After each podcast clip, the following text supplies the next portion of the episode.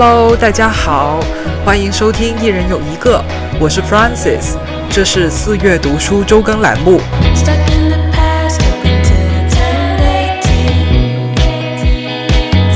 时间过得很快啊，转眼间距离上一次读书日更的栏目已经过去整整一年了，朋友们。如果你是最近才刚刚开始收听《一人有一个》的话，那我就在这里简单的跟您回顾一下去年四月份我们做了什么疯狂的事情。就是呢，每年的四月二十三日，它都是世界图书与版权日，俗称世界读书日。那去年呢，我们为了迎接这个四二三世界读书日，就坚持在四月的每天更新一期读书节目。一共更新了二十三期，没有终止过，连续更了二十三天。我们是在清明节之后开始更新的，所以没有说更了三十期，只有二十三期。那这些节目呢，大部分都是由我一个人独自完成的，从写稿，然后到录音，到剪辑，到上传，然后再到发布、写宣传的文案、配图，都是我一个人完成。所以那段时间我非常非常的累。好小七呢，支援我更新了两期，也给我减轻了很多负担。那毕竟读书日更这个 idea 呢，是我自己拍脑袋想出来的，那我自己挖的坑，我跪着也要把它填完，所以我还是硬着头皮完成了这件事情。虽然读书日更的节目每一期它的播放量都不算特别的高。跟我和郝小溪合体两个人一起录的那些正式的长节目比起来，哈，播放量都没有说特别的出众。但是呢，我经常都能够收到听友们的暖心留言，他们会跟我说，哎，很喜欢读书日更的节目，觉得这个节目很有陪伴感，因为他每天都更新嘛，所以就会好像有一个朋友一直在跟你呃相处啊，跟你分享他的生活里面的事情一样。也会有人跟我说啊，Francis，我在排队测核酸的时候听完了你的节目。是的，去年四月份，上海人民的日子非常的不好过。希望大家还没有忘记这些我们曾经经历过的事情。还有人跟我说很喜欢这一个栏目，希望我们能够多多介绍书。那因为大家的热情回复，所以今年四月又有了你现在正在收听的这一期节目。不过，成为社畜以后呢，要日更简直就是不可能完成的任务，所以今年就给自己减减负，变成了周更。形式呢，跟去年日更也差不多，依然是介绍书，然后再朗读书里面的部分内容。小小的变化呢，是打算每一期都围绕一个话题介绍好几本书，不像是去年一期只讲一本。所以呢，虽然节目总体的数量变少了，但聊到的书还是会相对比较丰富的。好小气之后呢，也会随机空降哦，大家可以期待一下。希望大家能够喜欢这一系列的读书节目，听得开心。好，那第一期读书周更呢，我想要跟大家分享的话题就是三十岁生日，我给自己送了什么书？哇，一说出来。就显得我特别的装，好空一级哦，Francis，难道你就没有一些俗一点的心愿，就没有正常人都会想要的那种物质的渴望吗？你就那么想要读书，你就那么热爱文化吗？嗯，怎么说呢？我这个人确实就是物欲的水平是比较低的。也不是很有占有欲，意思就是说我不喜欢花钱买回来的东西是用不上的。所以呢，我有这种消费观念的话，我就会觉得好多东西仔细想一想的话，其实都还是别买了吧，因为买了回来我没有时间用，也没有机会用啊。放在那里落灰的话，我是一点都不会觉得那很有纪念意义的。相反，它只会时刻提醒我，哦，这是一次。失败的购物，因为你买了自己不需要的东西，你买了自己用不上的东西。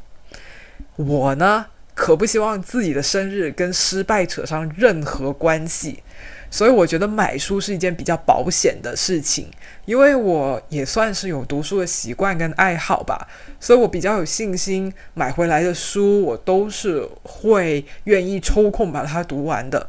而且呢，也确实是有几本书是我一直以来都挺想读的，但可能平时就觉得，哎呀，太贵了，不想买啊。那生日嘛，你送给自己一些隆重一点的礼物，贵一点的礼物也是合情合理的，所以就给了我一个花钱的理由去买这些书。不过话说回来呢，我其实并不止一次在生日的时候收到书作为礼物。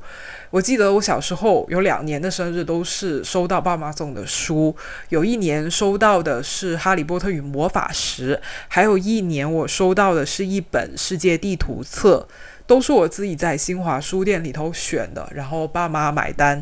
买回来以后呢，他们还要在扉页上面写上祝女儿生日快乐，写上日期，整个过程还是蛮有仪式感的。我很感谢我的父母，一直都很鼓励、很支持我阅读。他们自己本身也很爱读书啦，所以在家里面其实是有阅读的氛围的。我觉得是一件蛮珍贵的事情。好了，啰啰嗦嗦讲了一大堆，现在我们终于来进入正题了，那就是到底三十岁生日我给自己送了什么书呢？我其实总共买了六本，有的书呢是下了血本买的。有的是平时很少读的类型，呃，我觉得相较于平时的购买或者说日常去图书馆借的书，生日选书呢会稍微特别一点，毕竟是生日嘛，就是 你你会希望你生日买的书是跟平时呃会选的那种书是不太一样，那这样每一次你看到这本书，你都会想起来说，哎，这是我给自己准备的生日礼物，会比较特别。然后这些书我都是二月份的时候买的，虽然有的已经开始读了，但目前没有任何一本是已经读完的，所以这一次的介绍呢就不会有太多很深刻的读后感，希望大家不要太过失望。那接下来我就一本一本的跟大家介绍我生日给自己买的这六本书。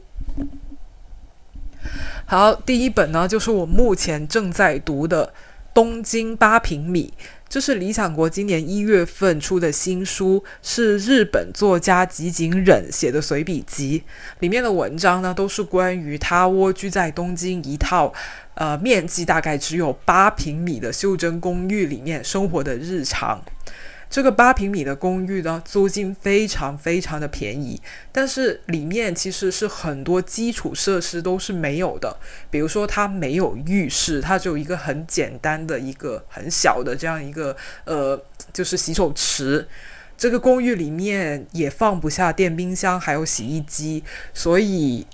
它储存食物的话，它就不能够说每一次都去超市里面买很多囤在冰箱里面，洗衣服也要出去。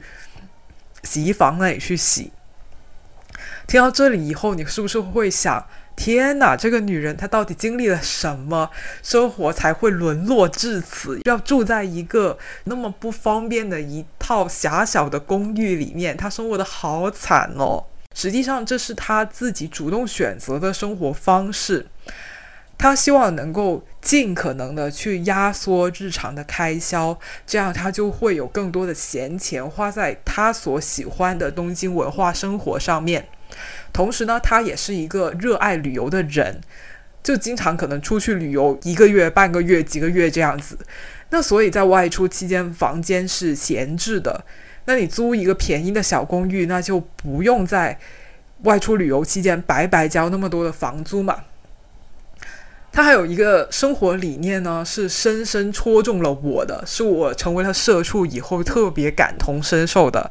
他就说，他压缩生活成本的话，那他就不需要去做一份全职工作来去维系他的生活。众所周知，全职工作他虽然工资肯定会比。他做一个呃自由撰稿人，或者说去餐馆那里打零工要高一些，但是全职工作是非常占用人的时间的，哪怕你的工作不用加班，只是朝九晚晚五，每天八个小时，但是你算上通勤，对吧？你坐班的那段时间就是一天最黄金的时间，然后对你就差不多。你一天有十个小时，你都要花在这一个赚钱的工作上面去，然后等到下班以后，其实你可以过你的个人生活的时间已经所剩无几了。所以他是宁愿压缩他的呃生活成本，来换取更多的这种生活的自由。这一点我其实是非常非常的认同的啊！我真的觉得上班了以后就时间非常的不见用，而且我其实很认同他说的，就是 就是你想要实现自由的那个途径，不一定是通过赚更加多的钱。我觉得可能是每个人对金钱还有生活的观念不一样，有的人可能想到说我要实现自由，我要实现财富自由。那那个办法就是我要去赚更多的钱，比如说三十岁就已经赚够六十岁的钱，那就可以提前退休了，就可以 fire 了。呃，但是我的想法就是觉得赚钱真的很痛苦。我觉得自由的方式就是通过节省一点，就是。不，不要那么大的开销，我就不需要赚那么多，用这种比较消极的办法去获得自由。所以，所以吉井忍他讲的这个蜗居的理念，就我并不会觉得他。特别挑战世俗，相反，我是觉得非常的有共鸣的。《东京八平米》这本书呢，可以说是我买回来的六本书当中我第一本翻开来读的书，因为它其实每一篇随笔都不长，而且它呃写的文字也是很好读的，内容也非常的生活化，很日常，中间还有一些图片。可以向读者去展示他居住的这个室内的空间，还有他周围的社区到底是怎样。所以我觉得是一本，就是你挺轻松的，就是嗯嗯，不会觉得读起来很沉重的这样一本书。而且你翻开以后，很快就会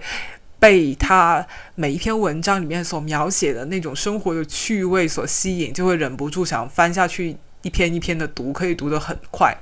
目前我读了三分之一，我觉得这是一本充满了生活气息，还有很浓烈的一个在地感的一本书。好，那接下来第二本呢，名字就有点长了，《春天终将来临》，大卫霍克尼在诺曼底。那顾名思义，这本书就是关于英国画家大卫霍克尼的。大卫霍克尼呢，他是一个呃特别有名的画家，他很有名的作品是画游泳池的。有其中有一幅画是，呃，一个人跳进了泳池里面，溅起了一个非常大的水花。这一幅画非常非常的有名，我相信大家应该都会看过，只是可能你不知道他是大卫霍克尼的作品。大卫霍克尼呢，他就在八十岁高龄的时候搬到了法国诺曼底的乡村去隐居，但是很不走运的是，没过多久，新冠疫情就爆发了，所以他只能被隔离在诺曼底的乡村里面。也就是说。本来他是一个主动就是避世隐居的这样的一个生活，现在就变成了被迫的强制的社交隔离。而且你要想想，就是说他都已经那个年纪了，然后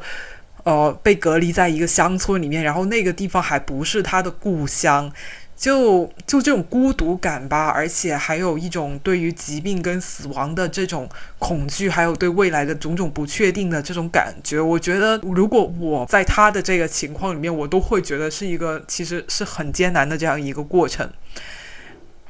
那《春天终将来临》这一本书呢，其实就是他跟。艺术批评家马丁·盖福德的通信还有对谈，然后整本书除了这些文字内容以外，还配上了他在隔离期间用 iPad 描绘的法国乡村的春色，就那些图画都是花花绿绿的，很可爱的，看了让人心情很好的。然后整本书主要讲的就是，呃，霍克尼这位画家他在这么困难的情况下。在人生的暮年，面对着世界这么大的变化，然后这么大的不确定性，然后他还怎么样可以保持乐观，从隔离当中找到乐趣，专注于艺术创作当中，并从艺术当中找到鼓舞人心的力量，这么的一本书。然后我选这本书的原因呢，第一就是我是在春天出生的，所以我觉得买一本。讲春天的书很应景。第二呢，就是这本书它就是它在画面上就很吸引人。首先，它封面就是花花绿绿的，非常有春天的气息，然后里面又有很多很可爱的画。也是五颜六色的，我就觉得看着心情会很好，所以我就我就买了这本书哦。还有一个重要的原因就是之前听随机波动有推荐过这本书，好像是在跟陈丹青对谈的那一期节目里面，建国就说他读了这一本书以后收获了很多鼓舞，然后我也很想就说被鼓舞一下，因为虽然现在疫情可以说是结束了，但是我觉得啊，过去的三年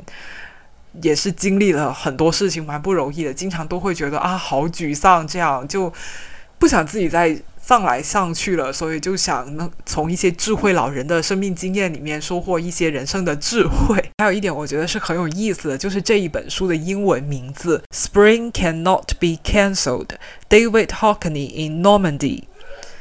就我觉得它的这个主标题《Spring Cannot Be Cancelled》特别的有意思，因为我好像从来没见过 cancel 还能够这样用。呃，可能是因为我英语不太好的原因，啊，就是 cancel 这个词，我觉得最近近几年来你会一直都听到这个词，因为我们有那个取消文化嘛。现在就是呃，某个某名人，如果他有一些就是触犯了公众就是舆论道德的这个底线的话，那有一些人他们就会主张，哎，我们要把这个名人 cancel 掉，我们要取消掉他，意思就是说。呃，抵制他参与的可能所有的这种影视剧啊，或者说他代言的产品啊，这种就反正就是让他在这个社会上社会性死亡，他不能够再以他名人的这个身份跟光环去从事任何的活动，就是所谓的取消文化。所以，我我对取消这个词的印象主要就是来源于这里，还有就是说他以前。上学学英文的时候，经常会呃用到的一些呃学到的一些用法，比如说 cancel the meeting 啊，就是你取消某个事情，这样，我就觉得就是你把取消这个词放在春天身上，就特别的有意思，嗯，而且我觉得春天终将来临这一个。中文的译名虽然它也很有意境，但是它跟 “Spring cannot be cancelled” 的这个意思还是差了一点。怎么说呢？就是春天终将来临这句话听起来呢，就像是一个在等待的人说的，就是读这本书的人，或者说写下这一句话的人，他是一个等待者，是相对。被动跟无助的，而且我觉得“来”这一个动词在中文里面算是比较弱的一个词，嗯，比较弱的一个动作，就听起来春天终将来临，就是说有点感觉像是等待的人的一一种内心的一厢情愿，就你希望春天来。你也说服自己春天一定会来，但实际上春天可以爱来不来。就是觉得这句话有一点这样的感觉，就是没有把那种很强烈的那种信念感给翻译出来。但 “Spring cannot be cancelled” 这句话就很不一样。首先呢，它是用了一个被动语态。春天不能被取消，我听起来这句话就是，当然你中文如果这么翻译，它就很不美这个语言，但是它那个意思是强烈很多的，听起来呢就像是春天是一个很强势的东西，它是一种不以人的这个意志为转移的这样的一个必然会发生的自然现象，给人的感觉就是说。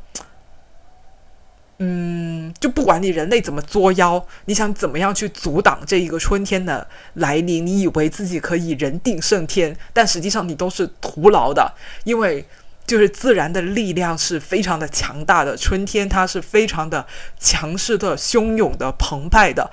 嗯，就你不管怎么做什么，你都无法去阻挡这个春天的来临。我觉得这个。这个英语的这一句话，“Spring cannot be cancelled”，它传递出来的那个力量感跟信念感是更强的。你感觉春天就是就是到了一定的时间，春天它一定会以一种摧枯拉朽的一个姿态去席卷整个大地。就是不管你喜欢春天还是不喜欢春天，不管你做一些什么，春天都是要来的。它就是很霸道的就会来。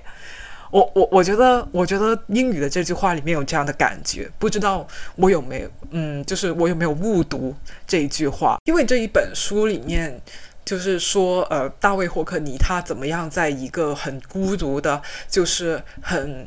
呃，相对比较绝望、比较困难的一个情况下，还找到人生的这种存在的意义跟积极向上的一些动力嘛？所以我觉得 “Spring cannot be cancelled” 这一句话是更能传递出这样的一种理念的。但是“春天终将来临”这个的话，我会觉得这个翻译是嗯，稍稍的有一点点嗯弱。但是我觉得也算是一个比较好的中文翻译吧，因为如果你直译“春天不能被取消”的话，那也实在是太过生硬拗口了。可可能只能就是说，嗯，我们中西方对于春天的这一个认知不一样吧。我们觉得春天是润物细无声的，但是可能对于霍克尼来说，他。不不觉得春天是那种悄悄来临的，他觉得春天就是那种席卷大地，用一片绿色席卷大地的那种那种感受，突然之间就焕发了生命力，从这个呃死气沉沉的冬天里面，所以可能就是大家对于春天的这种想象不一样吧？好吧，扯太多了。接下来我们来讲第三本书吧。接下来呢，我要讲第三、第四、第五本书。其实他们都是一系列的书，是去年诺贝尔文学奖的得主法国女性作家安妮·埃尔诺写的三本关于她的家庭的非虚构作品。名字分别是一个男人的位置、一个女人的故事和一个女孩的记忆。那这三本书呢，分别写的就是他的爸爸、他的妈妈，还有他自己。那我选这一本书的原因呢，就是去年我在一场由书店组织的观影会上面看过了以安妮·埃尔诺的另一本非虚构作品《正发生》改编的同名电影。名字也是叫做正发生。那这一部电影呢，就是讲在堕胎还是非法的年代，正在读大学的安妮，她发现自己意外怀孕了，而且那个让她怀孕的男生并不想要跟她结婚，所以当时摆在她面前就只有几个选择，第一个就是退学，把小孩生下来，然后成为一个单亲妈妈、全职妈妈。那本来他是一个前途非常光明的大学生，他成绩非常好，他有一个呃美好的愿望、职业的理想，想要当老师。那这些东西都不可能实现了。然后另外一条出路呢，就是他去找人给他非法堕胎。那安妮她选择的就是后面的这一条路。然后电影描述的就是她想方设法去找门路堕胎的这样一个故事。这是一部女性看了之后会非常的揪心、非常的感同身受的一部电影，而这部电影呢，也拿了二零二一年威尼斯电影节的最高奖项金狮奖。我自己看完了以后是很喜欢这部电影的，所以我开始关注安妮·埃尔诺的其他作品。而且三十岁生日嘛，你总得要买一些有分量的书，那诺奖得主的书就很合适。这三本书呢，其实都很薄。每一本在一百页左右，有两本都不超过一百页。我觉得这是很适合社畜读的书，因为它很薄很轻，很适合背着上下班，等你摸鱼的时候或者有碎片时间的时候来阅读。但是呢，因为这是诺奖的作品嘛，我就会觉得说，哎，好像不应该一边吃午饭一边读，好像玷污了诺奖的作品。我应该要焚香沐浴，再做十分钟正念冥想，排除心中杂念以后，才开始阅读它。所以我就迟迟都没有翻开这本书。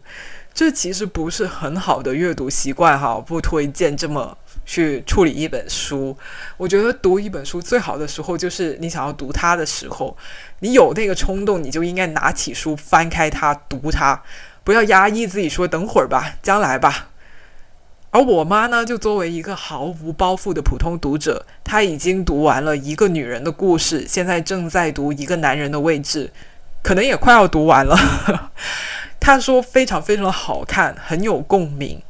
所以呢，我也要向我妈学习，书拿到手就立马读，不要想那么多。好，那最后一本呢，就是我前面提到的下了血本的书。那它其实是一本油画册，名字叫做《花朵与探险：玛丽安娜·诺斯的艺术世界》。画册呢，因为版权的原因，还有用纸比较讲究，印刷的质量也比较高，所以价钱一般都不低的，算是书里面比较贵的一类书。就算是在图书馆，这样的书通常都会只有一本，而且是阅览本，所以是不太可能可以借回家里面慢慢看的。这种书平时我是舍不得买的啦，但生日嘛，要对自己好一点，就买了。不过书就算再贵，也就是一管口红的价钱，所以还是花得起的。《花朵与探险：玛丽安娜·诺斯的艺术世界》是一本关于植物的油画画册，画家是一位叫做玛丽安娜·诺斯的英国女性。她出生在一八三零年，是维多利亚时期的女性。他在小时候就对植物很感兴趣。而且有绘画的才能，也跟随家人去过很多不同的地方旅行。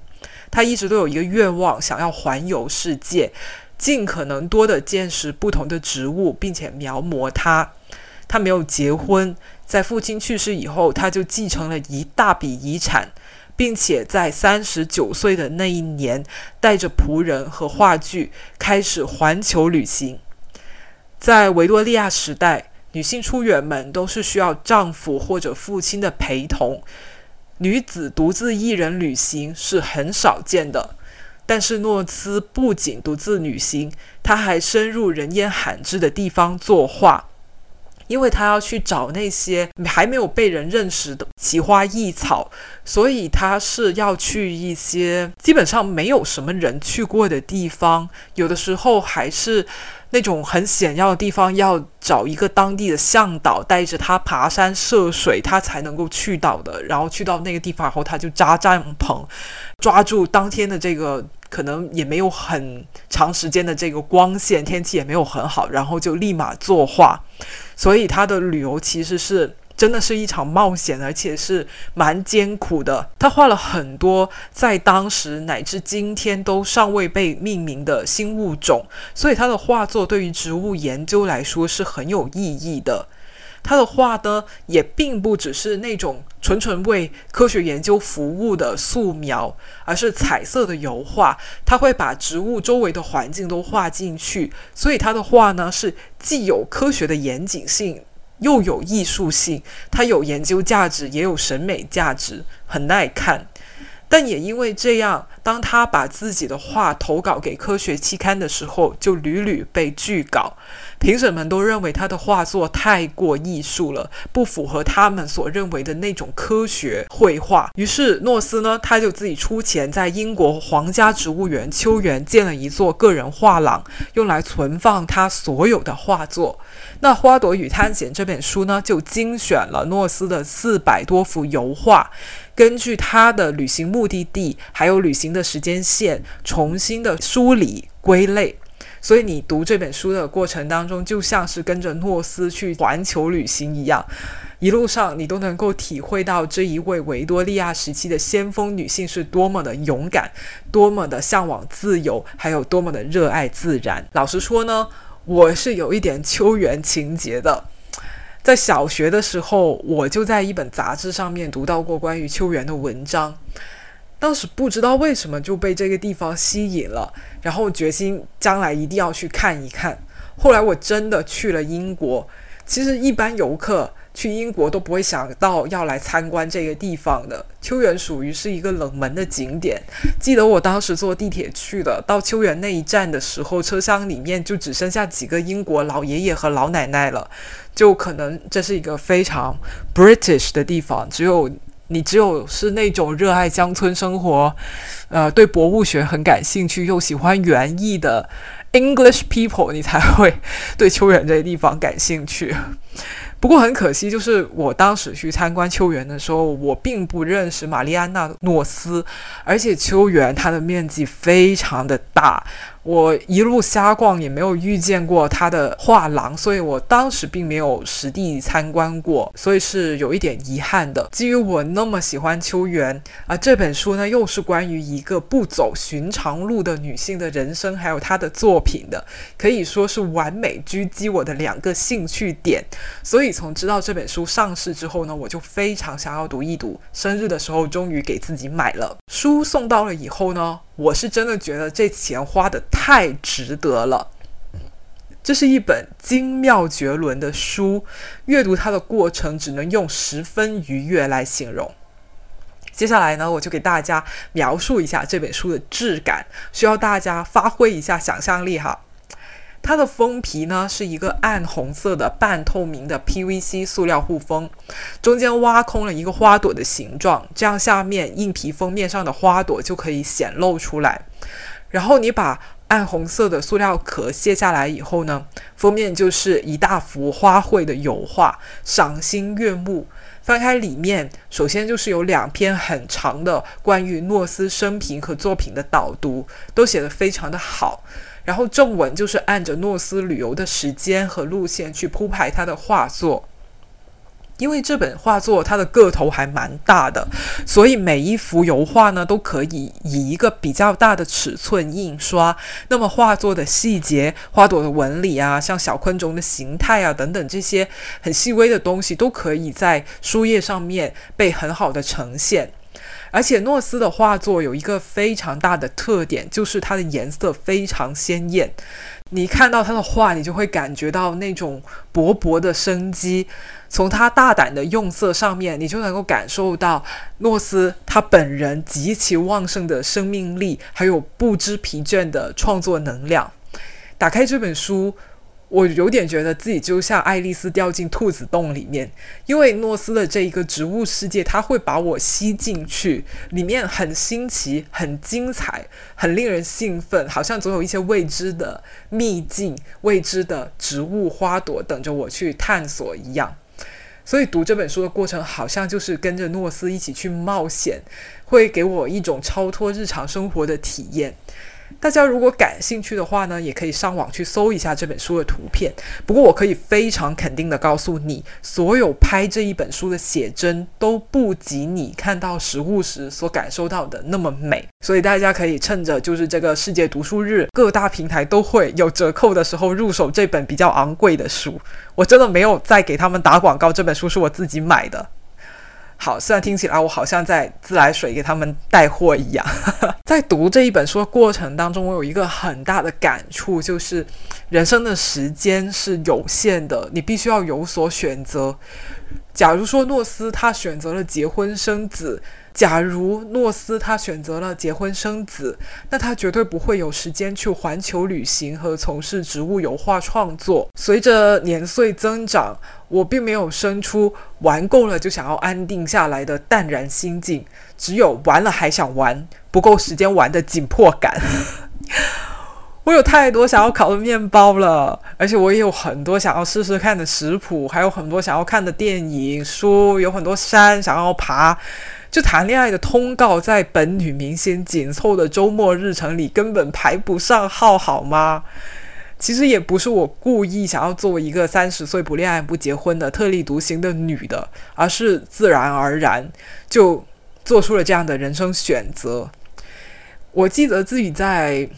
还小的时候，十几二十岁的时候，还是会幻想。我可以两头兼顾，既做自己喜欢的事情，又达到别人对我的期待。但是现在到了三十岁，我真的就发现人是没有那么多的时间跟精力的。所以你选择了某一种生活，你自然就过不了另外一种生活。人在过非主流的生活的时候，肯定是会招来一些非议。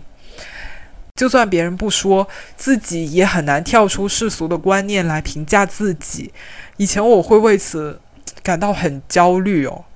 但是年纪大了以后，人就会开始脸皮厚，懂得自洽了，所以也就逐渐无所谓了。我觉得人生其实就是一个你不断的去做选择的这样一个过程，小到就是一个周末，你到底是选择在家里面烤面包，还是出去相亲约会；大到在你的漫长人生里面，你到底是选择一种嗯精彩的、丰富的、嗯自由的生活，还是选择一种安稳的呃传统的生活？其实你一直都是需要去做选择的。你只有放弃一些东西，你才能够更好的抓住自己想要的东西。然后我们在放弃一些比较主流的选择的时候，我们一定是会觉得很恐慌，很担心自己承受，就是会有点承受不了那一种非主流生活所带来的一些压力。如果你正在处于这样的阶段的话，我只能告诉你。会好起来的，你会慢慢的脸皮厚，不在意他们说些什么。虽然我也觉得这个事情总的来说对女的是很不公平的，因为总是我们要做选择，我们要选择家庭还是事业，我们要选择爱好还是家庭。男的就不用做那么多选择，他们可以什么都要。但我还是希望我们女性在做选择的关头能够勇敢。不被世俗所束缚，勇敢的追求心中所爱，我们都可以拥有不知疲倦、丰富多彩的充实人生。那接下来呢，我就要为大家朗读《花朵与探险：玛丽安娜·诺斯的艺术世界》这本书导读的部分内容。它是由著名的作家、策展人祝宇杰所撰写的。这篇导读我觉得写得非常好，我自己读的时候呢，也经常是。被感动到。一八五六年，二十六岁的玛丽安娜·诺斯与父亲一起游览了位于伦敦西南角的秋园。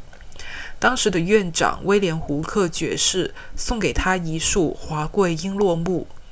这种植物被誉为缅甸的骄傲。它的异国情调和浓艳的色彩点燃了诺斯对植物和大自然的热情。他仿佛感受到一种未知的召唤，从此踏上探险的征途，开启了一段传奇的人生。为了描绘植物和探索未知世界，玛丽安娜·诺斯像真正的探险家一样独自闯荡世界，足迹遍布六大洲的十六个国家和地区，包括加拿大、美国、牙买加、巴西、特内里费岛。日本、婆罗洲、爪哇岛、斯里兰卡、印度、澳大利亚、新西兰、新加坡、南非、塞舌尔和智利，很多荒凉的角落，就算放在今日也是难以抵达的。他在植物学和植物绘画领域的成就，始于爱好和天赋，终于使命和奉献。秋园更像是他探险之旅的此岸与彼岸。这座偌大的植物园孕育了满怀冒险精神的诺斯，而当他归来时，他便在秋园建立了永久性的画室，并留下了自己丰富的植物绘画作品。它们既是艺术的创造，又是科学的宝藏。一位独立女性究竟能拥有多么美妙绝伦的一生，到现在还是一个被大家不断讨论的话题。在维多利亚时代，女性几乎没有自由和权利，性别在很大程度上限制了女性的教育和发展。社会对完美女性的定义，不过是待在屋内的家庭天使。而玛丽安娜·诺斯却是一个突破藩篱的典范。她惊世骇俗的探险经历，超越了同时代女性乏味的家庭生活，打破了当时女性面临的限制和困境。为此，她也得到了包括查尔斯·达尔文在内的诸多杰出科学界人士的尊重。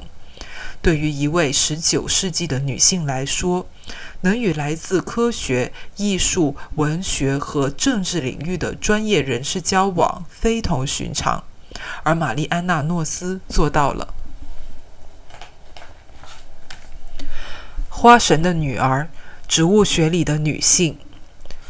从维多利亚时期开始，植物标本和植物绘画一直都是流行于世的趣味活动。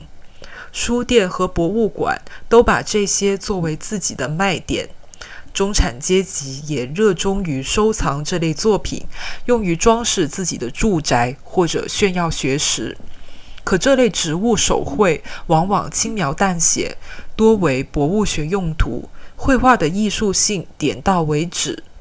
诺斯的作品却全然不同。通过他的手绘，你可以感受到他炙热的情感，感受到他鲜活的心跳。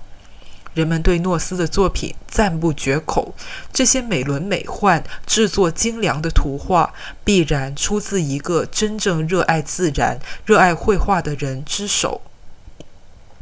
在当时这样一个崇尚科学探险的时代，科学家和艺术家带回的不少标本和图像，成为识别这些植物的关键素材。大众也借助他们的旅程，开始对自然有了更广阔的认知。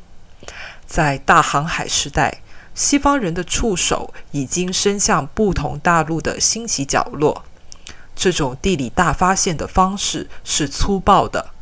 到了英国，如火如荼的工业革命催生了理想主义的萌芽。人们在崇尚科学与技术进步的同时，对自然界的万事万物也开始寻求自然主义的解释。在启蒙思潮和自然神学的影响下，欧洲的博物学、园艺学兴起。十九世纪中叶，博物学的发展达到了顶峰。欧洲人怀揣着对自然的好奇心，奔赴各地进行科学探险。英国皇家园艺协会出于建立国家档案的意识和学术研究的需求，委托植物猎人到不同的国家地区进行实地考察，寻找不同种类的植物，完成海外植物标本的采集。植物猎人前赴后继，他们的身份也是五花八门，可能是如假包换的植物学家，也可能是园艺家、外交人员、传教士、探险家、士兵或公司雇员。因为采集活动本身除了具有科学价值，还蕴藏着巨大的商机，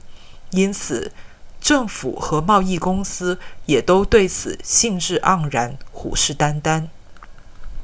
值得一提的是，女性是植物学的重要参与者，特别是在植物学领域，因为传统观念认为植物学活动有益于女性道德和品格的培养。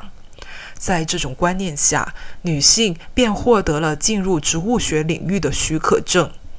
由于传统女性受到的科学教育有限，性别意识形态顽固等劣势。她们参与植物学活动的主要方式，只能是成为植物学家的助手，进行植物采集、分类、对标本进行描述、绘画、做科学研究和知识普及，以及植物学教育等等。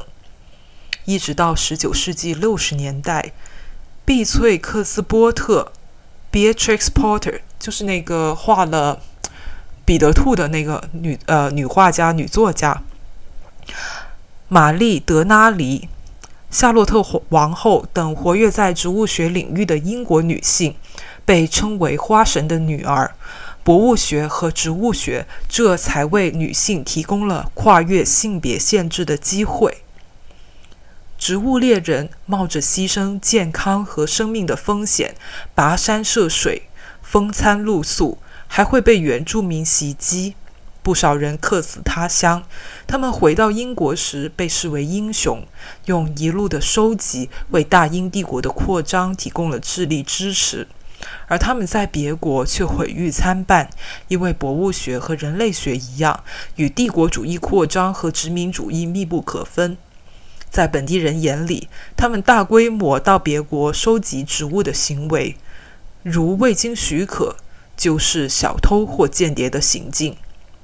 一体两面，越来越多的植物濒临灭绝或者已经灭绝，而当年植物猎人的探索和保护，在一定程度上发掘并维护了物种的多样性。博物学家达尔文也曾支持非人类中心论，认为人类只是大自然的物种之一，良好的生存环境离不开其他物种。可想而知，女性植物猎人会面临更多的困难和障碍，而且他们的目的更加纯粹。他们不为谋生，不为医学用途，不为经济利益，更不追求财富和商业上的好处。我们的女主角玛丽安娜·诺斯也一样，不隶属于任何一个机构或商贸公司。她既不贩卖标本或绘画作品，也不热衷于采集植物。秉持着对科学和自然的热爱，他立志要积累到世界上最多的植物图像，并最终成为维多利亚时代晚期著名女探险家。也许正因如此，我们在他的作品里看到的不是征服自然、控制自然的野心，而是人与自然的共情。好，朗读的部分就到此结束。人的一生很短。玛丽安娜·诺斯不到六十岁就去世了，但人的一辈子又可以很长。诺斯从三十九岁开始环球旅行，在将近二十年的时间里，足迹遍布六大洲，画了超过八百幅植物油画，堪称壮举。所以，你打算如何度过自己的一生呢？这个问题问你们，也问三十岁的我自己。525,600 minutes. 525,000 moments oh dear. 525,600 minutes. How do you measure measure a year 以上就是本期的全部内容啦感谢你的收听。你可以在小宇宙、Spotify、苹果 Podcast、Pocket Cast 等泛用型播客客户端收听《一人有一个》。如果你喜欢这期节目，欢迎转发、评论、点赞。我们的微博和小红书账号都是一人有一个播客，也欢迎给我们写信，邮箱是 one at a time 九零九零 at gmail dot com。我们下期见。